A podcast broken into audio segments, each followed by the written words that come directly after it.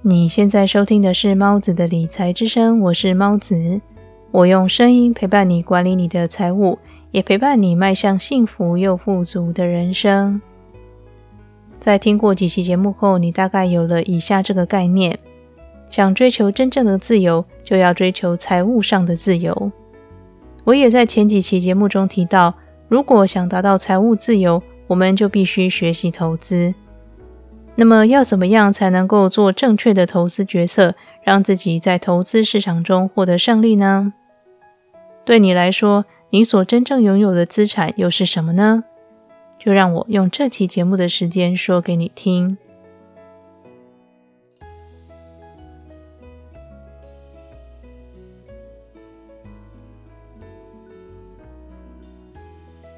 罗伯特清崎的第一笔房地产投资，起初让他觉得很满意，但是在面对富爸爸的不断责问之下，他发现自己当初只是因为很兴奋，便听从了地产经纪的建议投资，而没有实际查证地产经纪的保证是否属实。富爸爸也借着这次机会，给罗伯特清崎上了他人生中最重要的财商课程之一。他告诫罗伯特清崎。谁给出的建议，以及给什么样的建议是非常重要的，并不是所有的意见都该被采纳。提出意见者本身是否真的具有专业知识，是否也在从事同样的投资活动，想投资的房地产所需的成本是否能在将来赚回来，在最糟的情况下又该做好哪些准备？富爸爸告诉罗伯特亲戚。无论是任何一次的投资，都应该谨慎做决策。对大多数的人来说，房子是他们的资产，但其实，即使是缴完了贷款的房子，仍然是一项负债，因为只要居住在那里，就不得不支付维修费用以及每年的税金。还记得资产与负债的定义吗？所谓的资产，指的是能够把钱放进你口袋的东西。而负债则是把钱从你口袋拿走的东西，因此资产的重点不在于是什么物品或什么形式，重点在于它能不能为你产生正向的现金流。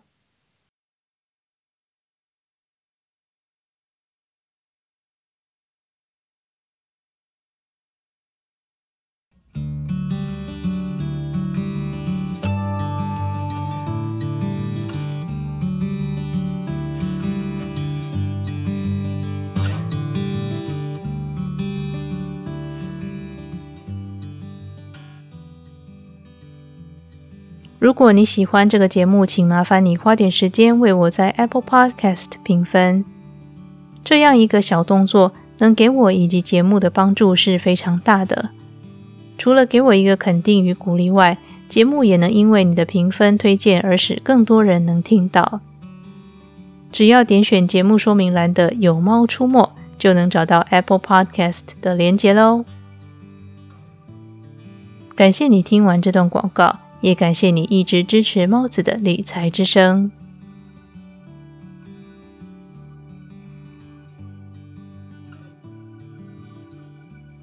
富爸爸问罗伯特清崎：“黄金是资产吗？”罗伯特清崎理所当然的答道：“是，当然是。”他说：“黄金是唯一经受得起时间考验的真正货币。”听见罗伯特清崎的回答，富爸爸笑着说。你现在所做的只是在重复别人关于资产的观点，而不是检验事实。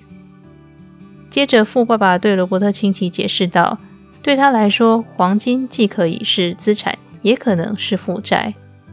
如果买入的价格比卖出低，也就是这项投资是有收益的话，那么在这笔投资里，黄金就是个资产。反过来说，同样的黄金就成为了负债。”因此，富爸爸给罗伯特清崎也是给读者最重要的建议之一，就是在做任何财务决策，乃至于任何人生决策时，都要分清什么是建议，以及什么是事实。同样的一件事，对某个人来说也许是最佳选择，对另一个人来说却是一场灾难。例如，许多父母都希望自己的女儿能嫁给医师，认为做医生娘不仅有面子。而且医师的收入高，能够保障女儿一生的幸福。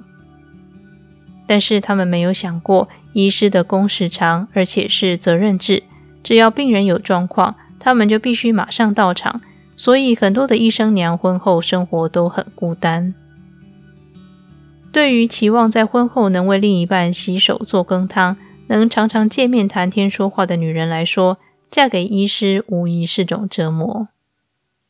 但是对于一个喜欢自由自在，并且很懂得让自己也能活得精彩的女人来说，嫁给医师也许就是最好的选择。因此，在投资市场中也是如此。当某个专家给你建议，你务必要小心查证。这项投资与你的长期财务战略吻合吗？如果投资失败了，你应该如何补救？这项投资的风险是你能承受的吗？这项投资中有其他可能影响收益的隐藏条件吗？以上这些问题都是你必须了解的。想做出正确的投资决策，你得先了解自己。并且要接受财商教育，也就是要学习财务知识。手边的资讯越多，就越能帮助你做出最符合自己现况的投资决策。就像富爸爸在本书中所说的：“唯一的资产或负债是自己，因为最后是你把某项投资变为资产，也是你把投资变为负债。”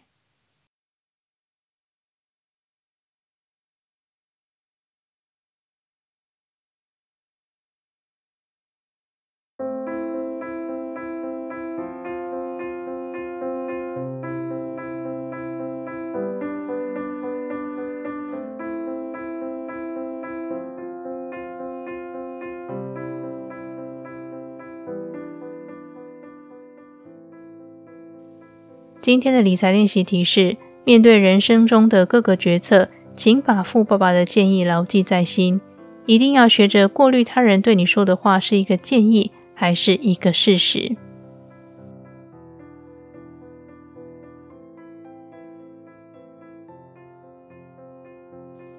今天的节目里，我和你分享了富爸爸给我们一个很重要的人生箴言，那就是要学习过滤他人对我们说的话。究竟是建议或事实？我们每天会听到来自许多人的建议，告诉我们该这么做，不应该那样做。但其实没有人比你更了解自己，也没有人比你更明白自己真正想要的是什么。因此，其实理财就是梳理人生。无论是选择终生伴侣，或是选择投资标的，其实都有异曲同工之妙。所以呢，理财其实是一条漫漫长路，但是请别担心，我依然会在这里用声音陪伴你，达成你的财务目标。那么，这里是猫子的理财之声，我是猫子，我们下期节目再见。